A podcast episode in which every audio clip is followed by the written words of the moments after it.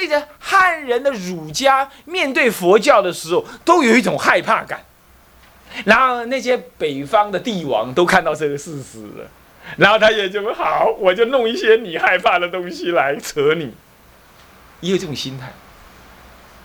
所以北方的几个王朝啊，在面对他的臣下是汉人臣下，你比如说北魏啊、北周啊，啊，乃至于西呃这个这个这个北齐呀，都有那个汉人的，尤其是崔颢。那是北周时代，都有那个什么呢？强大的排佛思想。然后呢，这个皇帝就这么说：“哎哎哎，你别这么讲啊！我也是外来民族哦，所以呢，我也要让我的老百姓呢，呃，平等的信仰什么？你不要叫我只信儒家啊！儒家可以拿来治国，没有错。可是佛教也不错啊。当下当场就把那些什么汉人的那个大官显贵啊。”气的倒在地上，很多，所以这是北方之，你不要你不要觉得奇怪，说像石虎石勒这么凶残的人，怎么他也弘扬佛法呢？原因在这里，他有双重性格，你懂吗？双重性格。好了，现在这位菊渠蒙逊呢，亦复如是。这位老兄呢，支持谭摩称的易经，子一支持谭摩称易经。可是等一下你就知道了，这位菊须蒙信虽然支持谭摩称，但是后来也杀掉谭摩称。你说一个不信佛的人嘛，他都不一定能够杀和尚，怎么会弘扬佛法的人，他还反而反过来大胆的去杀和尚呢？他就是他没文化，他一方面引进佛教文化，可是一方面他也不太了解佛教文化好在哪里，只知道佛教文化很棒很拽，连儒家都一不一定赢过他。老子也赢不了他，弄得那些儒家的文人呢，弄得一愣一愣的。可是呢，当他一火起来的时候，反正他也不知道是管你儒释道，不听我的话的我都杀，是这样子的，懂意思吧？所以说，在这种情况底下呢，谭摩正被杀的原因也不是太难理解啊。那么呢，西元三八五年到西元四三三年，他在谭摩称易经。这位谭摩测是中印度的婆罗门种，他初学小乘，后修大乘。他在元玄始玄哈玄妙的玄玄始元年，也就西元四一二年的时候，到达了姑藏。那么呢，被菊渠蒙逊所礼遇，不过后来却被因为菊渠蒙逊认为谭摩称有神通，谭摩称要到北方。而要到西方重新去取那个呃《涅盘经》的后分的时候，被菊渠蒙逊怀疑他是要南奔北魏，当时北魏正很强大，要把北凉吃掉嘛，以为他要投奔北北魏。那么呢，在这之前呢，北魏就在争取谭摩称，因为北魏要吃掉北凉，可是他知道北凉有个谭摩称国师在那里呢，会会神通。有咒术，他害怕这位咒术的谭摩称大师啊，会妨碍呢北魏伐北凉，所以说北魏就很火大，就写了一封信给北凉。他说啊，怎么样啊，把你们的谭摩称大师送来我这边吧，我的国家这么强大耶。那么的，菊须蒙逊呢，颠倒，你知道吗？那小王国啊，说狠话。超咩啊，蓝龟刚，他说：“哎呀，你要把我们的谭摩称大师带走啊？你还不如来拿我的头吧。”他竟讲这种话，你知道吗？那北魏一看到这个封信呐，他就抓狂。他说：“好，好，好，你等着吧，我将会用铁蹄踏平你的国家的呀。”他一看啊，完了，他玩真的耶，我完了。他讲爸又送了多少什么什么，然后呢就要把谭摩称杀了。他说啊，我呢，你是大国，你来恐吓我，我今天呢，就算被你干掉了，我也不把谭摩称给送出去。他就有心要杀掉谭摩称。这据说了，后来谭摩称呢。他自己本身呢也要西行求求经。后来他在定中看到，他算一算啊，完了，他活不过了，他走不出这个城这个国家，他就把他后事全部交代好，临走前还落泪。奇怪了，怎么大乘人开悟的人，照理说不应该落泪，他可能是落给人家看，也可能是人家捕风捉影这么说的，都不晓得了。他就说啊，溯源所追啊，我没办法了，到时候你们把我的后事办好就对了，我要起行了哈，我要向西求法了。才刚出城门呢，举起蒙逊就知道他的消息，立刻追兵一到，一刀把他砍死，一刀把他砍。所以说大乘人呢，他就是勇勇猛直进。你看看，他明明知道他要被杀，他还是要向西行求法。你还记不记得当时？你还记不记得后来的谭商藏、玄奘大师？他不是跟人家讲吗？他说：“我宁愿向西行一步而死，也不会也不愿意向东退一步而活。”大乘人普遍都有这种什么？未教忘躯的这种，这种豪情壮志，你们有没有啊？哎呦，唔汤哦，东西叫我多搬三三分钟的话，我就觉得浪费了我背书的时间。到时候我不能出家怎么办？我不能受具戒怎么办？啊，我不能够诵楞严经怎么办？楞严咒怎么办？诵法华经怎么办？那你诵法华经是要得大乘法。结果你的心呢，却压根儿是小乘人。那你这这不是跟《法华经》相违吗？你就不是在诵《法华经》，同样道理呀。啊，念念只想着自己，啊，就不愿意牺牲一下自己。那么这就是跟大乘法相违。怎么你怎么修啊，都成就不了啊。这就是关心事啊。好了，这位谭摩秤呢，译出了什么东西呢？最重要的一步就是《丑一大般若大波涅盘经》四十卷，这是北本的涅盘经，是在玄死的什么呢？十年十月二十三日易毕。可是它缺后分，是四十卷。后来呢，于刘宋的元嘉七年。也就是西元四三零年，他呢在西元四二二年译出，经过了八年才传到了什么呢？传到了健康，传到了健康呢，并且由会官、慧言还有谢灵运，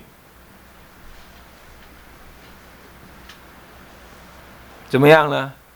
谢灵运三个人。会观慧言是谁呀？是我们等一下要讲的那个慧远大师的弟子。他往北方去，亲近了鸠摩罗什大师，然后呢，回到南方来。然后一传到南方之后呢，南方的南方要讲到南方佛教，除了慧远大师，几乎没有第二个。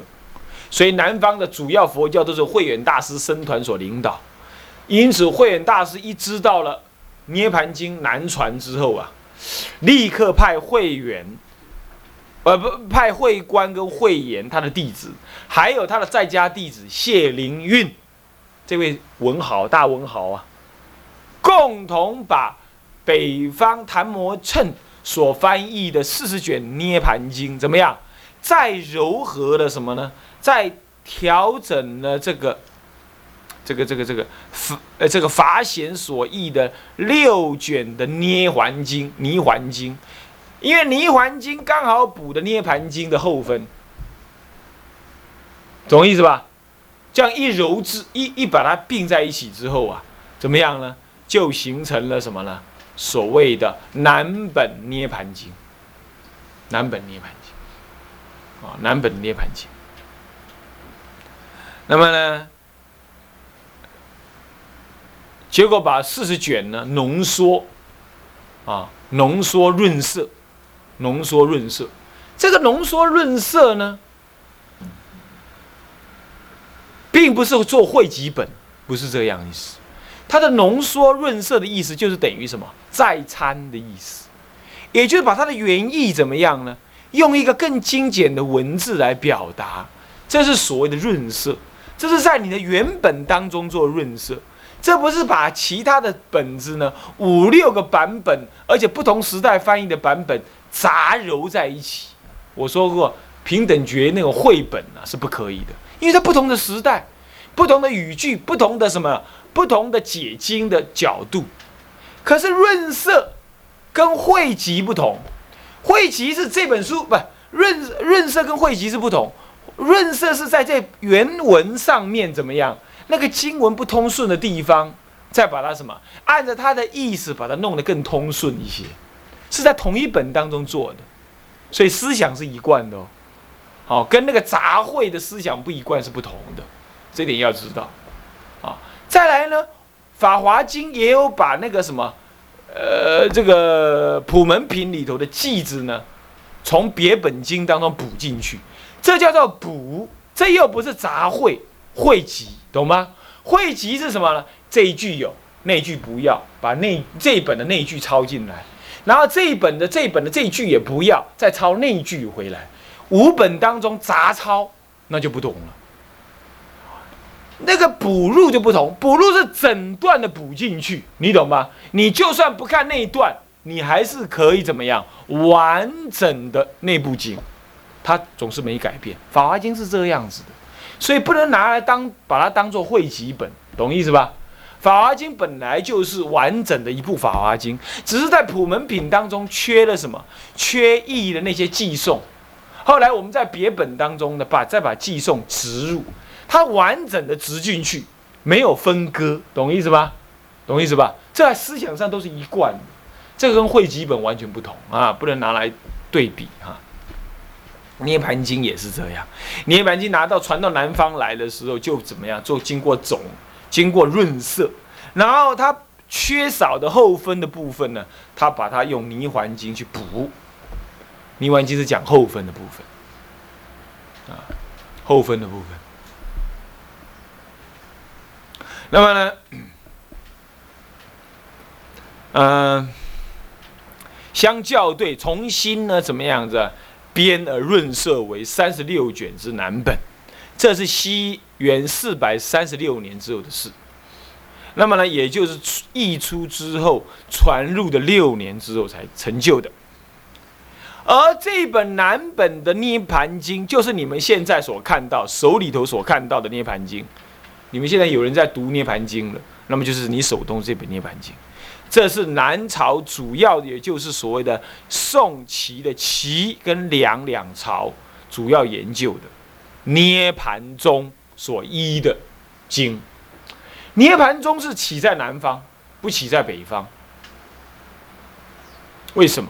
因为南方一向清谈风气盛，清谈经过格义佛教的洗礼之后，一转而成义学佛教。所以，而且南方相对的也比较稳定，南方主要是汉人领导的政权，所以在这个这个这个思想的这个研究方面呢，南方呢兴盛。所以南方重义学，北方重禅修。北方呢，经过了一百多年的战争之后呢，禅修兴盛，义学薄弱，一直到北朝时代的北魏啊。北魏那个北朝时代还是继承这个家风，所以义学生大部分在南方，而且北方又经过几次灭佛事件，南方从来没有。南方不但没有灭佛啊，宋齐梁陈四个朝代相隔差不多有一百七十几、一百六七十年当中啊，各个弘扬佛法。各个弘扬佛法，所以南方佛法的研究非常兴盛，非常兴盛。所以南方产生涅盘宗，乃至其他宗派，北方就是没产生。你看三论宗后来也是在南方成就的，三论是在北方翻译出来的，结果是在南方成就。四论宗也是，涅盘宗也是。实地中也是，乃至后来天台宗也是在南方成就，所以南方普遍重研究。这个事情延续到什么时候呢？延续到什么时候你知道吗？哈，延续到现在。佛学院你去看看，今天中国大陆的佛学院呢，十之八九分布在中南部、华中、华南一带。越到华北，佛学院越少。我去那个五台山呢，去五台山问他们说：“你们要不要读佛学院？”他们都说不要，他们只想坐着，他们只想坐，就这样。虽然有个北京佛学院，东北也有佛学院，但是少。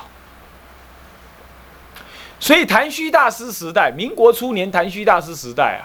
谭旭大师说：“他要到东北那个没有佛法的地方去弘扬佛法。”你看看，所以北方普遍呢什么样子？易学少，而注重什么？怎么样？所谓的禅修了。可是呢，没有易学，禅修也很难成就，懂意思吧？所以说应该要解行并进。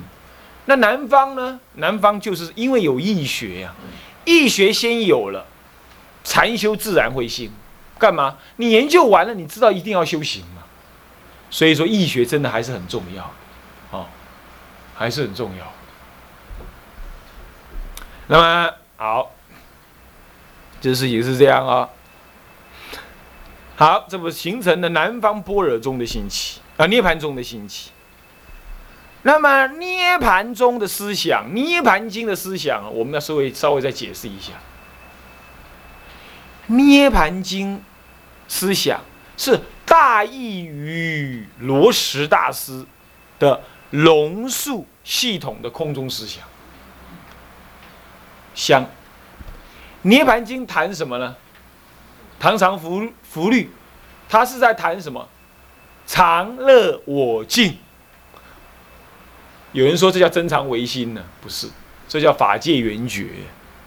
法界圆觉依真常。思想而来，而什么叫真常？真常不常，异常。我说常，即非常，是名真常。真常不是本体论中的常。这个现在的人呢，说佛教有三系，有这个、这个、这个、这个唯名唯识的这个一系。有毕竟空的一系，有那个谈那个什么增长心的一系，然后呢，就这么在这当中起分别。他说啊，他说这个空中的毕竟空才是佛法的本意。那么呢，唯是呢，不是。那么尤其是增长心的思想更不是。他说这个增长唯心系呀。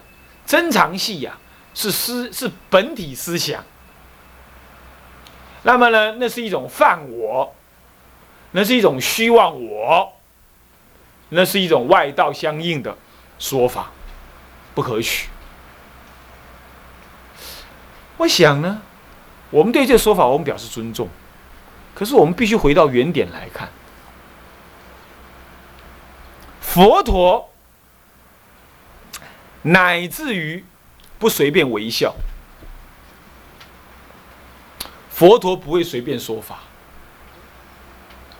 从《法华经》天台《法华经》的立场上来看，乃至《阿含经》都是唯一一佛乘，怎么连大小乘都不可分别？怎么可能还在大乘当中还望分三系有高低呢？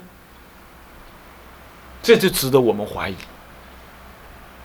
听得懂我意思吗？听得懂吗？是第一，所以说不可在无为法中妄起分别，在无为法中还妄起分别啊，是名谤佛。这大圣经典上就这么说，所以我们基本上要相信，从法华的立场出发，一切的佛法唯一一乘，无二，何况有三？所以。乃至都没有大小秤、大中小三秤的分别，何况大秤本身还要起分别呢？所以佛陀说法一定有最后的密意。因此，如果你相信佛陀说法最后的密意是一个还是两个啊？一个。那如果是一个的话，那么佛法即使是有三系，它三系也是平等平等。你如果不能会到这里来，还妄起分别，那么我觉得跟我们所理解的《法华经》所结诸的这种根本意义呢有违。那么《涅盘经》这部经一翻译出来之后，为什么对中国乃至对天台宗的影响这么大？是因为他提倡了空之后另外一个思想，也就是当我们讲空，我们可以从现象中讲空，我们也可以从本体当中讲空。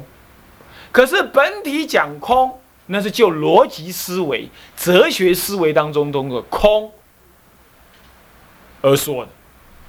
他是从哲学的思辨当中来破除什么？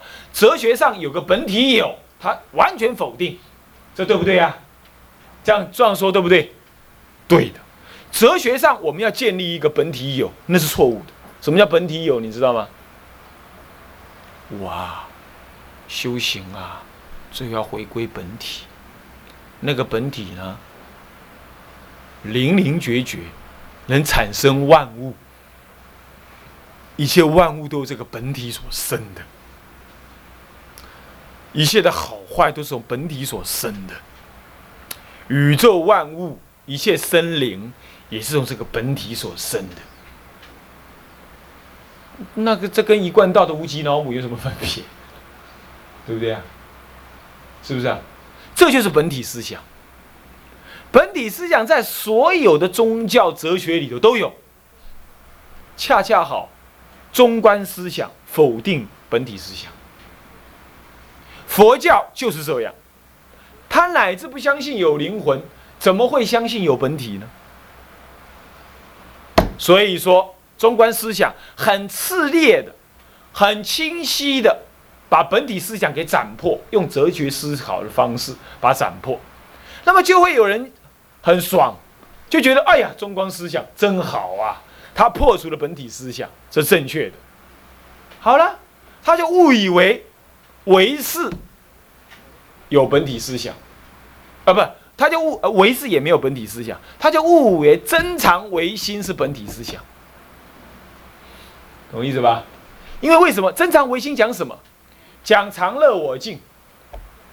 嘿，我们出家人是修无常的，涅盘经讲常哎，说佛性常住，哇是一样哇，佛性常住，那本体本来就是常住的。这两个是很接近吗？对不对？这两种说法是很接近吗？再来，乐。他说啊，佛性当中永远的大乐，嘿，这跟婆罗门思想讲大乐，这不是一样吗？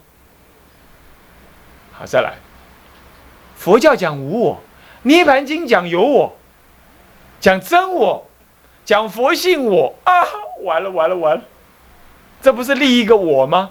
那我不是本体的东西吗？又是，再来，再来。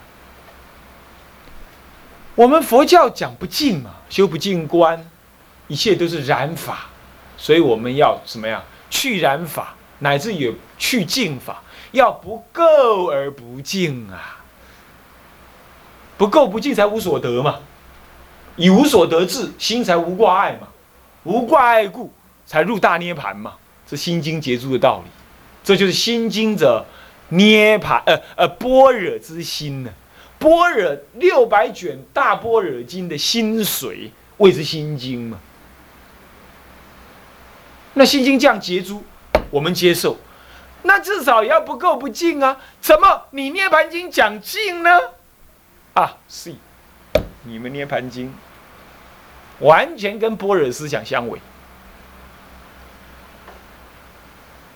这就是《涅盘经》主要道理在这里。哎，就怪了，天台家注重《涅盘经》，天台家又送《般若经》，怎么把这两种决然相违的东西送在一块儿呢？天台人大开眼解了嘛？他根本把一个讲妙有，一个讲绝对空，的两个讲两个极端的东西怎么样？怎么样？怎么样？合并起来了。他在实修实证当中知道，所谓必清功者，可由思维而得。可是万法妙有，一念妄心而总持，这却是唯心相应。所以天台的慧师大师，呃呃，这智者大师呢，在讲到一念三千的时候，自爱不敢说。慧师大师在旁，慧师大师旁边就跟他讲：“你尽管说，那是为正相应。